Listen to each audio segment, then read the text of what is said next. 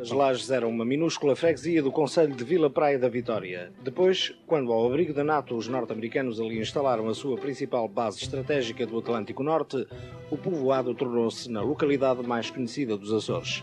Hoje, a base das Lajes constitui para o governo português um importante trunfo da sua política externa. Este é um daqueles sons dos arquivos que se passa nos tempos áureos da base das Lajes, na Ilha Terceira. Viva! Hoje voltamos aos Açores com o nosso correspondente no arquipélago, Rui Pedro Paiva. Alô Ruben, tudo bem? Tudo, Rui. Olha, antes de mais, contextualizar aquilo que é a importância da, da, da base das lajes na história uh, dos Açores. Primeiro dizer que antes da entrada de Portugal na União Europeia, eram os Estados Unidos da América a, a, a, principal fonte de, de apoio à economia açoriana, através de apoios diretos, uh, e isto acontecia sobretudo devido à base das lajes. E além disso, a base das lajes tinha uma importância enorme na economia uh, da Ilha Terceira, teve esta importância ao longo de, de, vários anos, uma importância que não era apenas económica, era também social, uh, quando se fala com, com vários terceirenses, eh, sobre a importância da base das lajes, todos eles recordam como é que numa altura até uh, os anos 50, 60, 70, uh, muitas vezes no, em pleno período uh, do Estado Novo, quando ainda não existiam, por exemplo, elementos do capitalismo americano, como a Coca-Cola ou, ou, outro tipo de produtos, não existiam em Portugal, já existiam na base das lajes. E, portanto, a base das lajes uh, foi um polo cosmopolita, foi um polo com profundo impacto social e económico na Ilha Terceira. O que acontece é que nas últimas décadas os militares norte-americanos começaram a reduzir o contingente na base das lajes. E isso, obviamente, causou profundos impactos à economia uh, da Ilha Terceira. Nos últimos anos, os terceirenses e a economia da ilha teve de reerguer-se sem este apoio norte-americano. Foi um processo bastante complexo.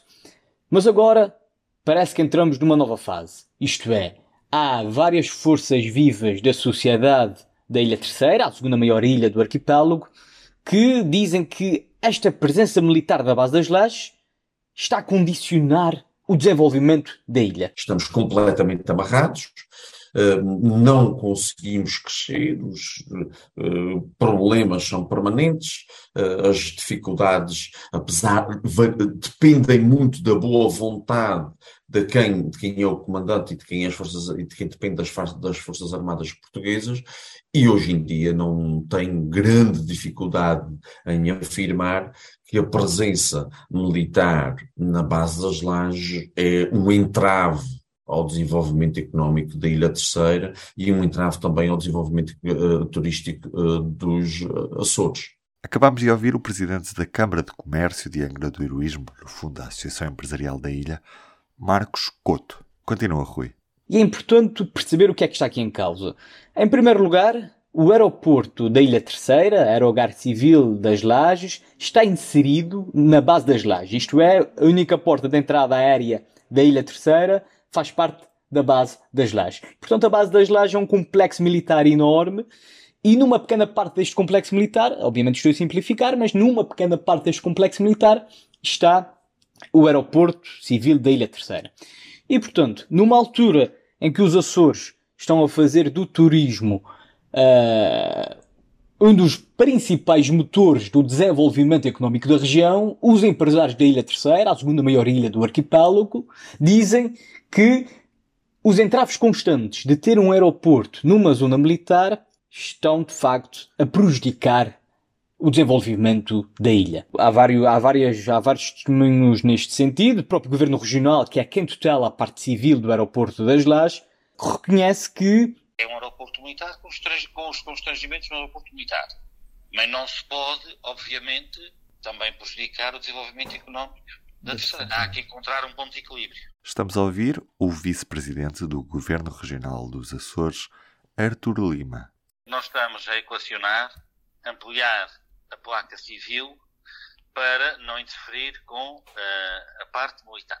E para isso contamos com a colaboração da Força Aérea Portuguesa, que tem sido um parceiro que nos tem uh, dispensado a melhor colaboração. Agora, há uma questão, por exemplo, nós temos uh, um diferendo que envolve todas aquelas, uh, quer os americanos, quer os portugueses, e isso, e isso vai ter que ser resolvido, é o não abastecimento de, uh, do avião com passageiros a bordo. Esse, por exemplo, é um constrangimento que nós já identificamos, que já reportamos. É possível abastecer com passageiros a bordo em Ponta Delgada, é possível abastecer na Madeira, é possível abastecer em Lisboa, é possível abastecer em Nova Iorque, não é possível abastecer na base das Lajes. E isso não é uh, aceitável. O Governo Regional dos Açores reconhece ao público que existe neste momento um diferendo com os militares americanos e portugueses sobre a possibilidade de abastecer a bordo, que é algo que acontece em praticamente todos os aeroportos uh, do mundo, mas que, por razões técnicas muito específicas ligadas às questões militares, não é possível, neste momento, na base das lajes, o que dificulta, claro está, a rapidez e a, e a agilização que é necessária para os aviões entrarem e saírem do aeroporto das lajes. Obviamente, e toda a gente consegue uh, perceber isso, até numa altura que se fala bastante de aeroportos devido à situação de Lisboa, é muito difícil planear uma época alta com voos internacionais e ter o turismo como um dos, dos grandes capitalizadores da economia da ilha, quando temos um aeroporto sujeito a várias limitações e restrições e autorizações militares, quer de portugueses, quer de americanos, porque são, são eles, as Forças Armadas Portuguesas e Americanas, eh, quem mandam na base das lajes, e portanto são eles que decidem, em última análise, eh, eh, como é que se regula o tráfico e os voos que podem ir ou não para as lajes. Para o fim, Rui, deixamos a análise do professor de Ciência Política e Relações Internacionais da Universidade dos Açores, Luís Andrade. Há uma série de acontecimentos que os americanos sabem muito bem disso. Há, há muito tempo que na geopolítica, que é basilar, é, que é, não se podem criar vazios de poder. E, portanto, muito embora eles tenham reduzido substancialmente a sua presença na base das lajes, isso afetou de facto, a economia local. E em termos de empregos também, muito embora a maior parte dos trabalhadores portugueses da base das lajes tenham saído, enfim, com indemnizações. Bom, isso é um facto. Agora, os Estados Unidos abandonarem por completo não me parece. Da imprevisibilidade das relações internacionais que, que não me parece que os Estados Unidos venham a sair. Mais, um princípio basilar da geopolítica é que quando se criam vazios de poder, esses vazios uh, são, mais tarde ou mais cedo, ocupados uh, por alguém.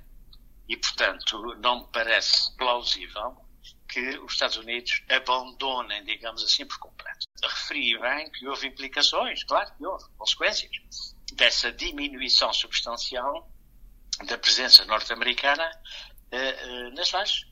Mas isso uh, decorre, como disse, sobretudo dessa alteração substancial da geopolítica, da geopolítica mundial, sobretudo agora com a invasão da Ucrânia.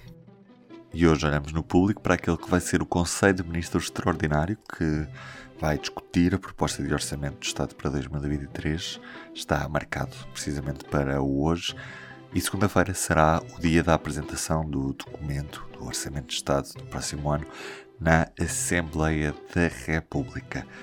Para terminar este P24, deixo-lhe ainda uma sugestão quer o Palácio de Belém, quer a Assembleia da República, quer a residência oficial do Primeiro-Ministro, estão nesta quarta-feira de portas abertas para celebrar mais o aniversário da implantação da República em Portugal.